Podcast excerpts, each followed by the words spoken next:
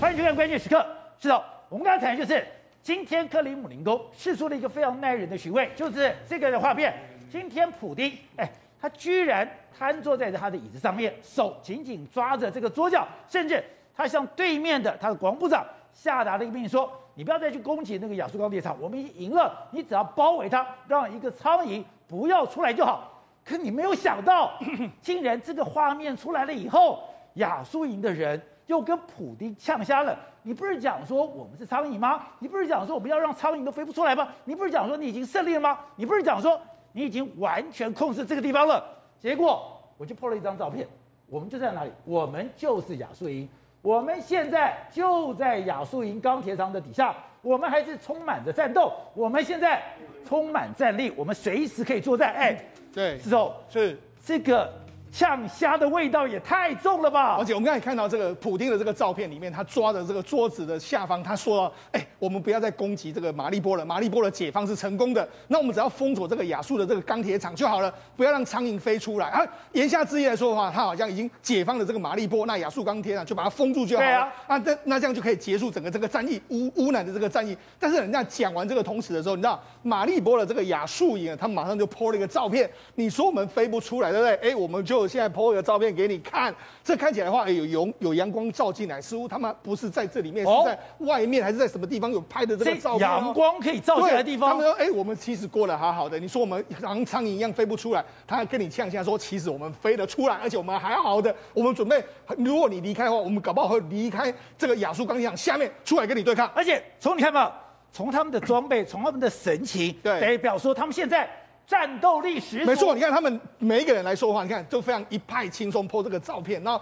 然后全副武装，显然他们还非常有信心。你离开的话，我们搞不好会从后面追击你。所以这个。普丁他现在知道为什么他说这一句话呢？因为他现在是到说，我只剩下大概约莫一个礼拜的时间，我一个礼拜不赶快拿下乌东的话，我整个战线恐怕会被拖得非常久了一段时间。你说普丁只剩下一个礼拜了？对，为什么这样说？事实上这是根据美国国防部他们相关的说法。因为那实际上目前为止来说，西方盟国给这个普给这个乌克兰的武器是越来越多，越来越多里面来说的话，包括说像米格二十九的这个飞机也要到了。那除了这个米格二十九的飞机，还有相关的这个相关的后援之后援的这个东西都。要到之外，现在美国美国官员就说什么？美国我们在欧欧洲不不知名的地方训练五十名的这个乌克兰的炮兵，哦，种子教官。这种子教官要说什么？使用美国的这个火炮，包括 M 可能是 M 七七的这个榴弹炮，或是 M 一九八的这个榴弹炮。他说我们只要训练一个礼拜，训练一个礼拜之后呢，我们准备要用这个榴弹炮开始对地面的武器开始进行一个反攻的这个状态。所以你说现在。现在过去的四十八小时，对，我们看到了俄罗斯对乌东狂轰滥炸，所有的火炮的攻击，对，感觉上现在乌克兰的军队我是挨打当中，对。可是现在我的长城炮火 已经一批一批的送来了。今天幺五五榴弹炮，不管是七七七或者是帕拉丁，对，今天我的长城火炮已经就定位了。可长城火炮就定位的话，我要人可以使用。对，现在美国居然说再隔一个礼拜。现在这些人五十个人已经都在训练当中，再做再过一个礼拜，他们就可以到战场就位。哎，就代表一个礼拜后，对双方的火力会大火拼。没错，这是《华尔街日报》说的。乌克兰哎，俄罗斯在顿巴斯地区不断的挺进，然后西方世界赶紧向乌克兰提供武器。你看第一个时间里面，所以讲不断在顿巴斯挺进。对，那第一个时间里面来说，你看，你看这些这些城市，什么多夫根克啦，或帕斯帕纳啦，蒂夫波波。呃，蒂夫罗夫涅啦，包括这个旧格尼奇亚这几这几个地方，抱歉，他们是同时之间，俄罗斯都对这些城市发动攻击。哦，那发动攻击的时候，它是怎么攻击呢？你可以注意到哦，它其实都是用先用空，除了在地面上狂轰滥炸，用火炮攻击你之外，当然也就是它出动了非常多的飞机，出动非常多飞机，包括说攻击时的直升机，或是苏三十四的这个飞机，不断的对你轰炸。宝杰，你看这是什么？这是在比尔哥德罗这个地方，在俄罗斯境内，对，他们有完成了五十多架的，哎，九十多架的攻击直升机，还有多用途的直升机，准备要随时飞进去里面，对你进行一个空优，他们不断的进行一个这个不断的狂轰滥炸这样一个局面。所以，我们虽然讲说现在的制空权，俄罗斯也是很害怕，对，可是我就在比尔哥德罗，我就在边界，我赶快飞进来，赶快炸一炸，赶快跑回去。对，所以你就知道，事实上现在俄罗斯军方呢，除了在地面上的攻击之外呢，它在这个空中的这个火炮，它也加强了苏三十四，还有包括说像直升机之类的这样不断的攻击。好，那为什么要赶快攻击呢？因为你现在的防空，刚才我们讲到防空火炮，或者说大型火炮，甚至或或是这个米格飞机，现在还没有送到乌东这个地方，你可能再过一个礼拜就会全部过来，所以我要尽快把你赶快尽快歼灭你。而且你知道这个关键。关键的武器就是这个米格二十九，没错，这米格二十九目前为止来说话还在波兰，那可能过几天的时间里里面来说话，陆陆续续进到这个美国，甚至美国说呢，我们呢给他一些新的这个这个所谓后勤补给的东西，让他们可以重新再起飞。那目前呢，乌克兰一共有五十八架，加上美国说的多二十架之外，目前就已经七八十架了。哦，那七八十架，他们目的在什么地方？他们可能都会派到前线去跟乌克兰，特别是我们讲到嘛。刚才我们不是说在乌东这个战场上面来说的话，这乌东战场上面，俄罗斯的这个飞机很快就可以抵达，对不对？所以他可能轰炸完之后，他就直接回去了。对，他进入乌克兰的国境不会太久的这个时间，但是呢，乌克兰一定要把握这个时间，你来的时候我就把你轰掉。所以为什么米格二十九一定要出动？因为米格二十九抢空优，对，米格二十九要抢空优，可能包括你的飞机攻击攻击直升机，或者你的飞机来说，我要尽快的抢占这个空优。那这个米格二十九呢，宝杰上，这是经过这个北约改装之后的这个米格二十九，它的电站系统。什么都完全不一样，是跟北约一模一样的这个规格，所以它其实可以跟北约的这个相关的战警室是互相连线的。也就是说，你进去之后，搞不好你可以透过美国的相关的给你的情报之后，我可以进行一个攻击的这个任务。美国之前不是讲说他要给弹簧刀吗？对，这一讲我们说弹簧刀有什么三百了，有六百，对，他现在会给一种。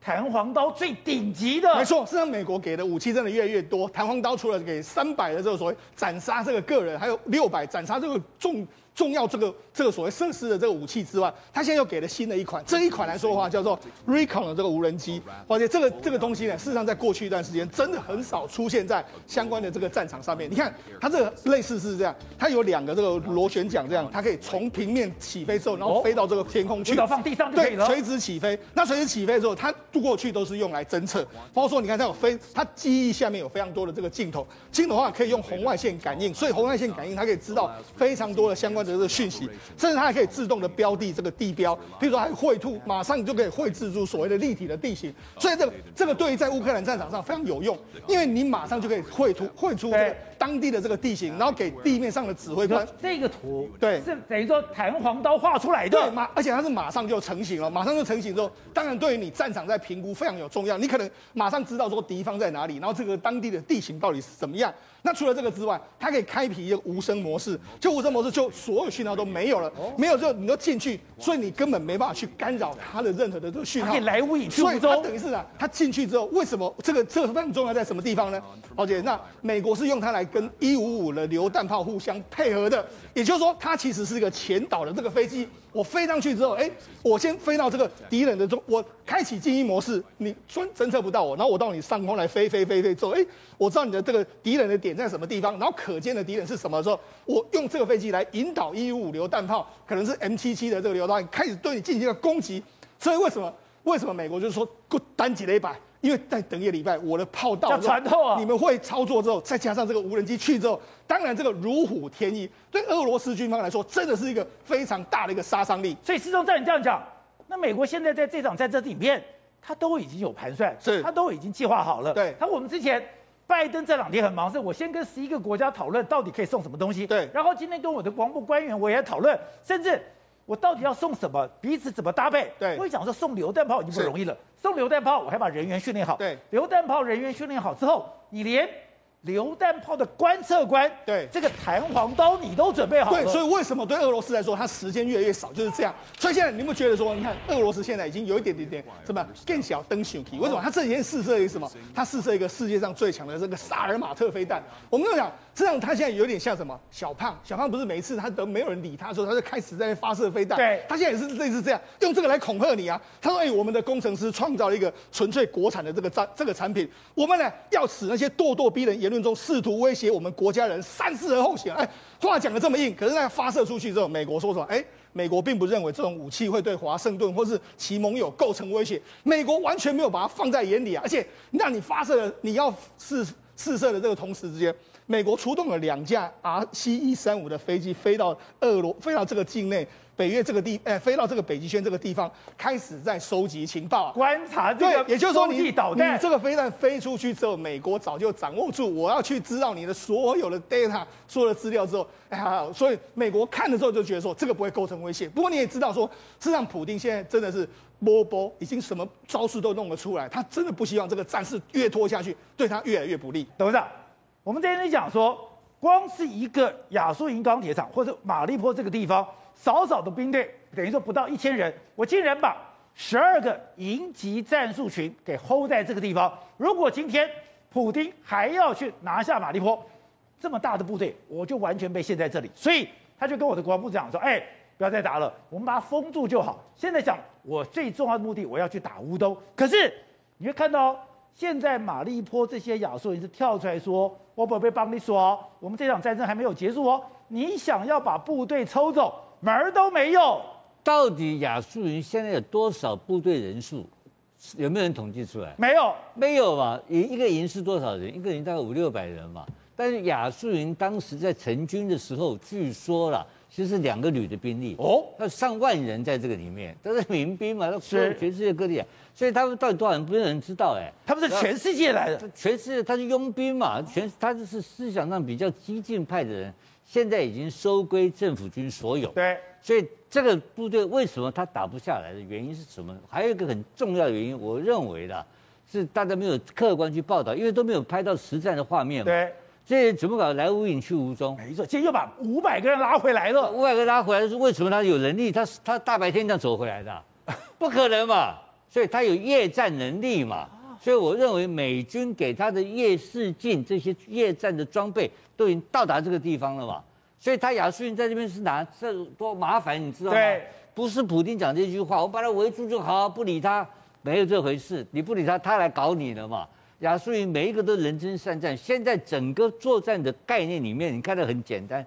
乌克兰会成功是干什么？就是小部队作战嘛。对，小部队作战造成你的资产的大破坏。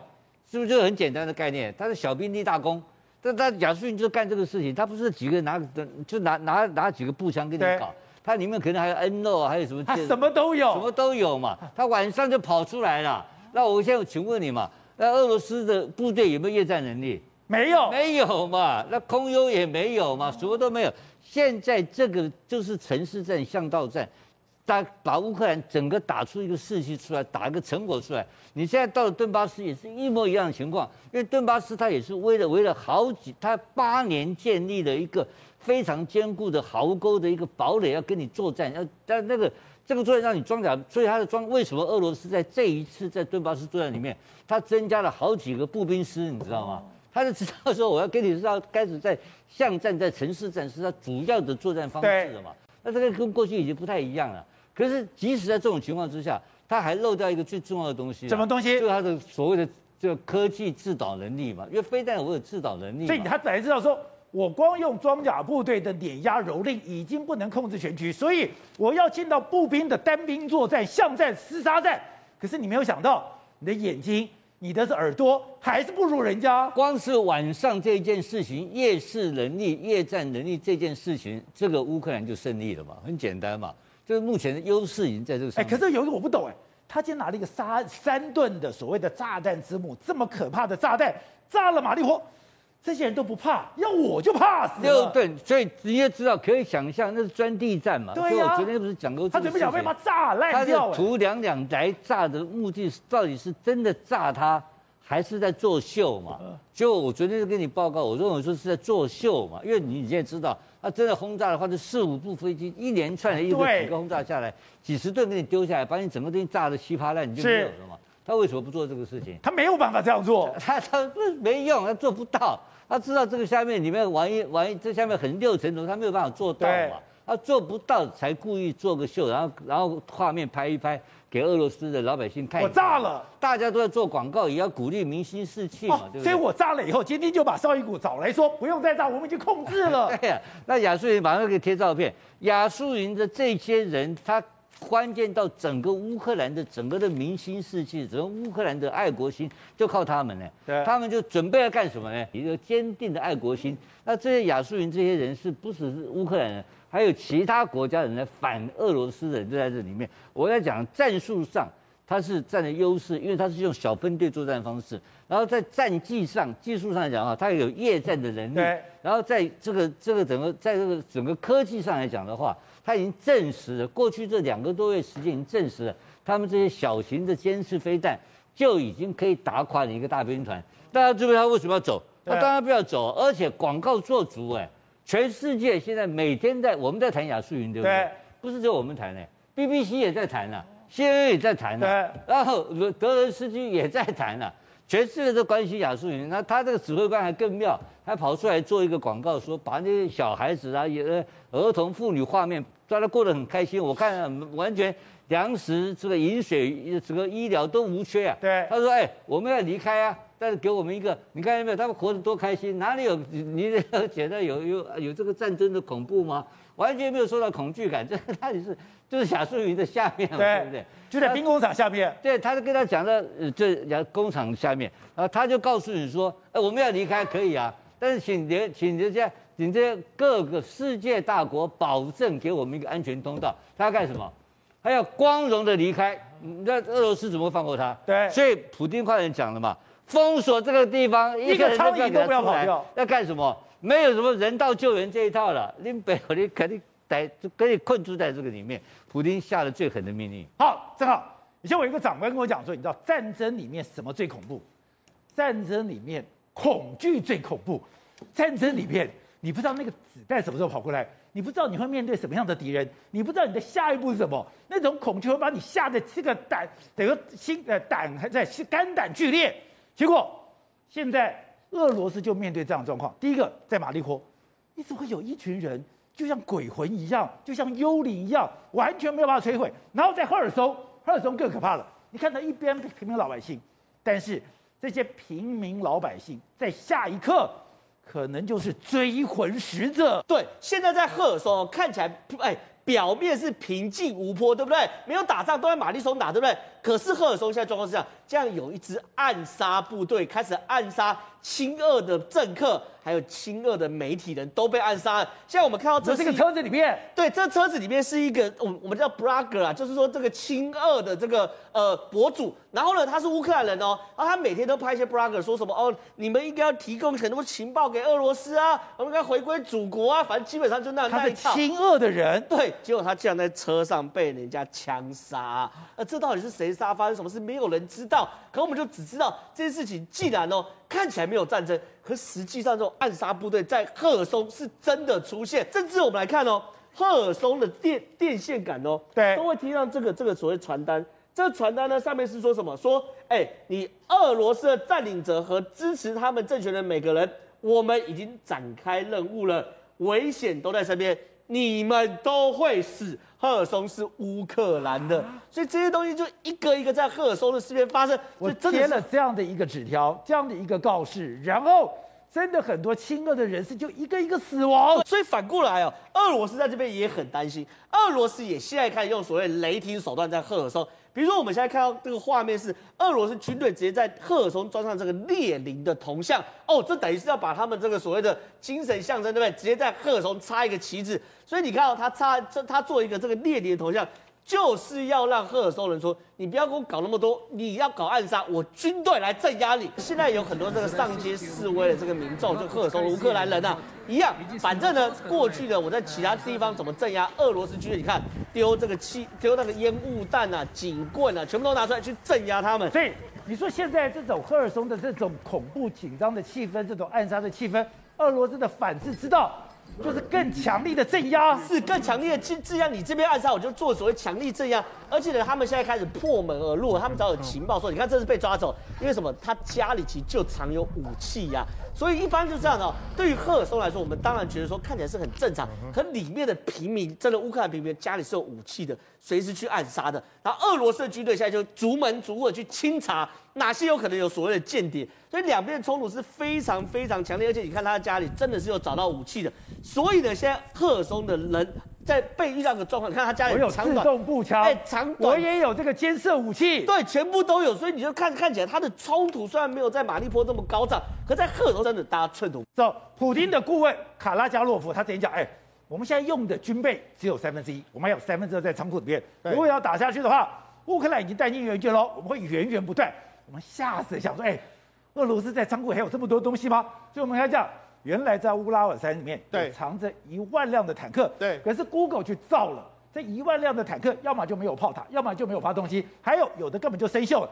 那你说只有坦克吗？Google 很，对。Google 今天又给我一个新照片了，是什么照片？老婆你看，这是飞机，对。可是你看到没有，这个飞机的机翼。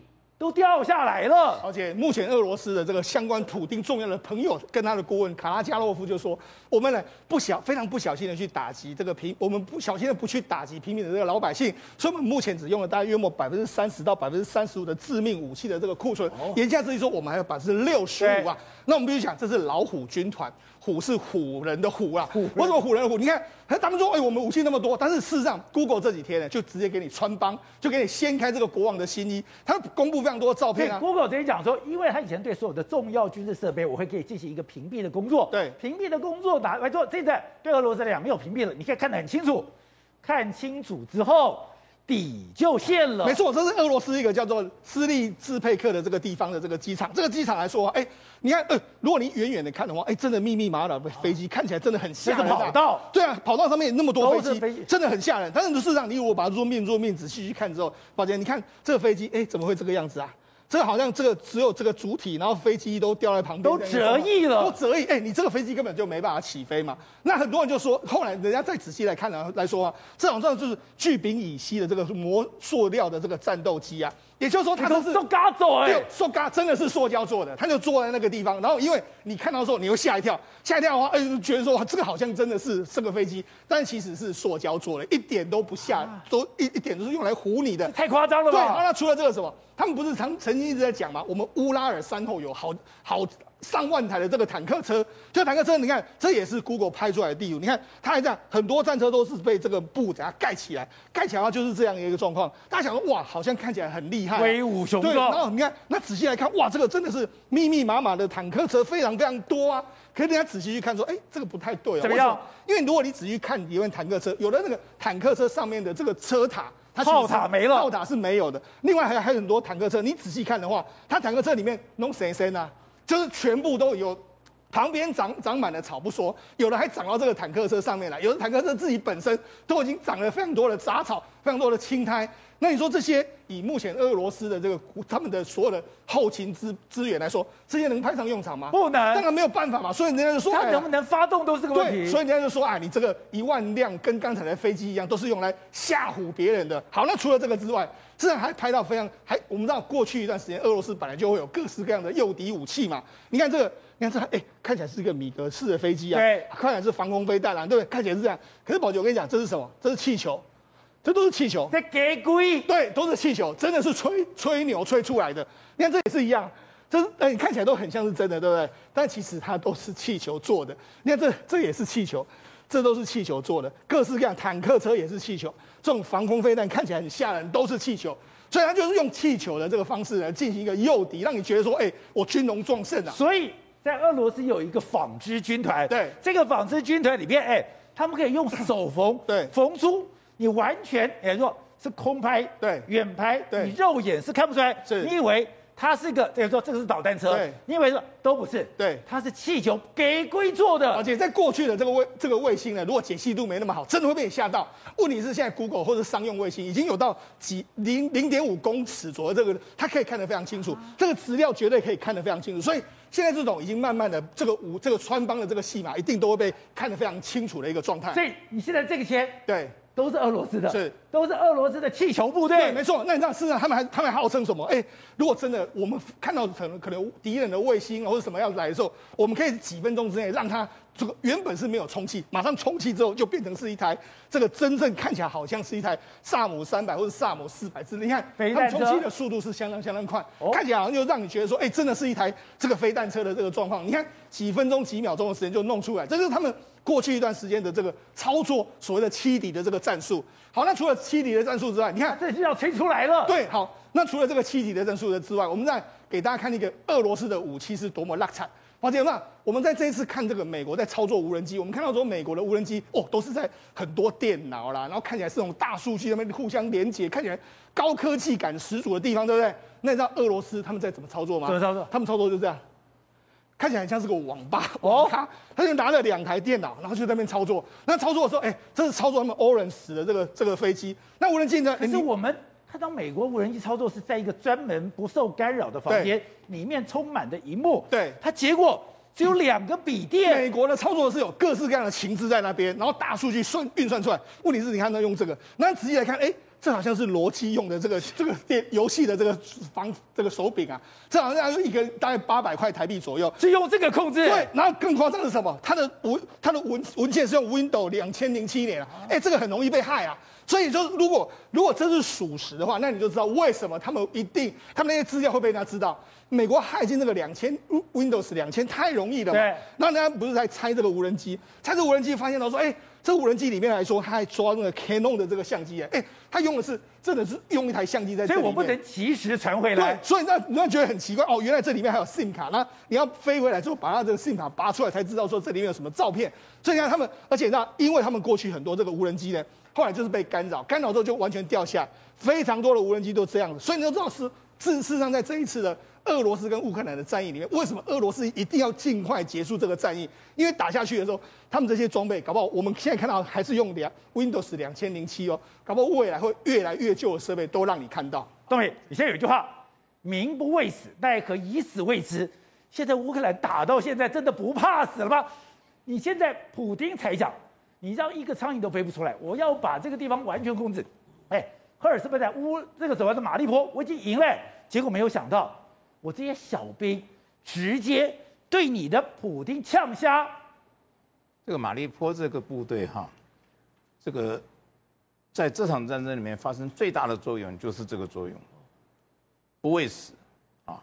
因为你记得不记得，大概在半个甚至于快一个月前，泽伦斯基已经讲，马利坡你们可以撤出来，对，他们不撤啊，那他们坚守在这边呢，让俄罗斯军队大批的军队被困在这个地方。没错，十二个的这个鹰七战斗群。是，他今天说我不打了啊，我只是围困你，你要不要？是不是还要有军队在围困那边？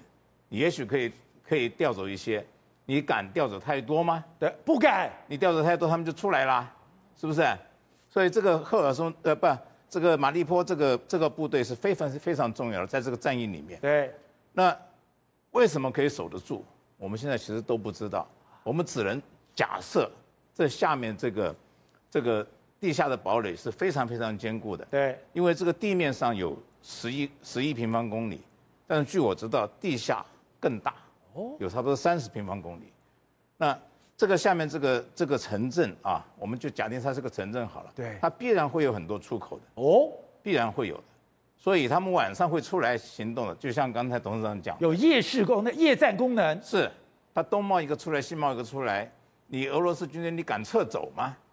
你敢撤走吗？对，是不是？你必须要有一个部队在这边守住他。所以他再怎么样讲，这么这么可能大概是一两千、两三千人吧。对，昨天又增加了五百人，他就把你一个部队牵扯在这个地方，牵牵牵在这个地方，你没有办法到到乌东那边去了。对。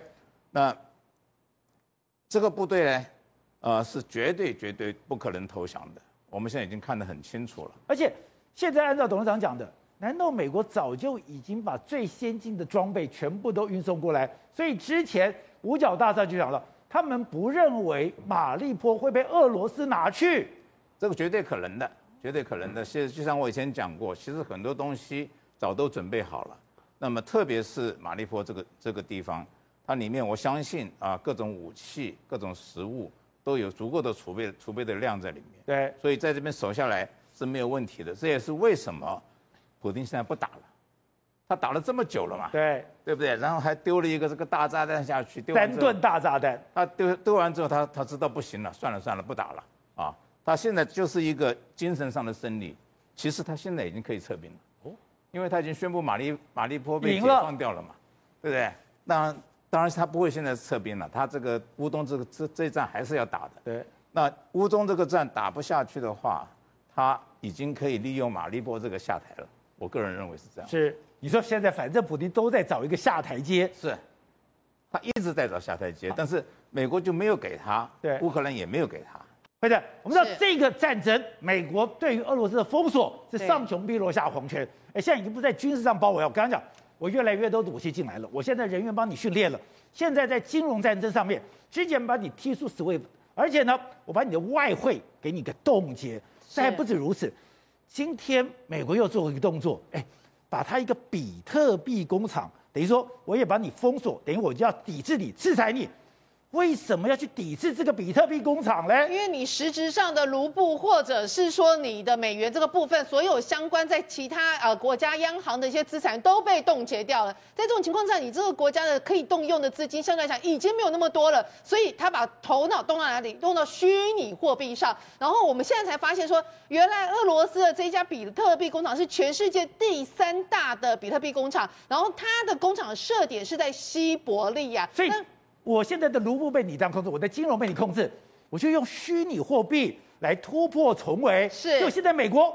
把战争打到虚拟货币了，是被发现了。不管是你的实体的一个卢布，或者是说你 SWIFT 相关的，还有甚至你放在其他国家央行的外汇存底跟黄金的相关的东西，全部都被制裁之后，现在美国更进一步，连虚拟的比特币市场也不会让你有活路可以走。所以现在他们也宣布，就说制裁他这个比特币的一个工厂。那这个工厂，人家会心里想说，哎，那个呃，俄罗斯感觉上怎么会有一个这么全世界第三大的一个比特币工厂？最主要原因就是在这个呃号里面呢，它天气非常冷，然后它就不会避免掉你的机器过热的一个相关的问题。然后它规模非常大，它的客户更是遍及到日本、中国跟美国。他们说，它光是用集体电路跟电源排在三层机架。一百兆瓦的采矿设备墙上，然后呢，他说画面上满满的风扇，提供电脑运行的一个冷却的需求。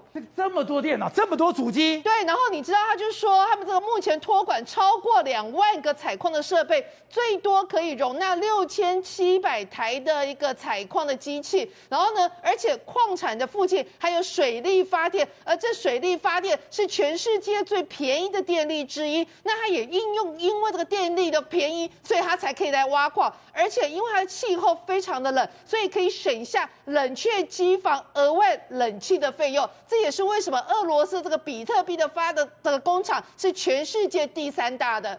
我选这么好的地方，又有发电，天气又很冷，又可以降温。对，那现在光是说你呃，从制裁，从原本我们刚刚提到的卢布的这个相关的，还有你的外汇存体被扣下来，还要把你踢出 SWIFT 之后，连那个比特币这边也不让你虚拟的货币也不让你有一条活路，你就知道现在美国对于整个俄罗斯的制裁是铺天盖地。那我们知道，其实之前那个耶伦，美国财政部长耶伦，为了他的这个把他踢出 SWIFT，从去年十一月就已经。已经派人去跟欧盟相关国家去呃去商量，就今天他更使出了个大绝招。G20 不是在呃今天就是 G20 有在开会，结果呢，叶伦他在去之前就先呛下说。我绝对不会在呃俄罗斯的财长发表的一个谈话情况之下坐在那边听，因为我们不能跟这样子发动侵略攻击的国家坐在一起。所以当这个俄罗斯的财长开始发表一些谈话的时候，他叶伦率领着英国的财长，还有加拿大财长，还有他们副总，还有那个副总理，全部都走出 G20，不给他面子，你知道吗？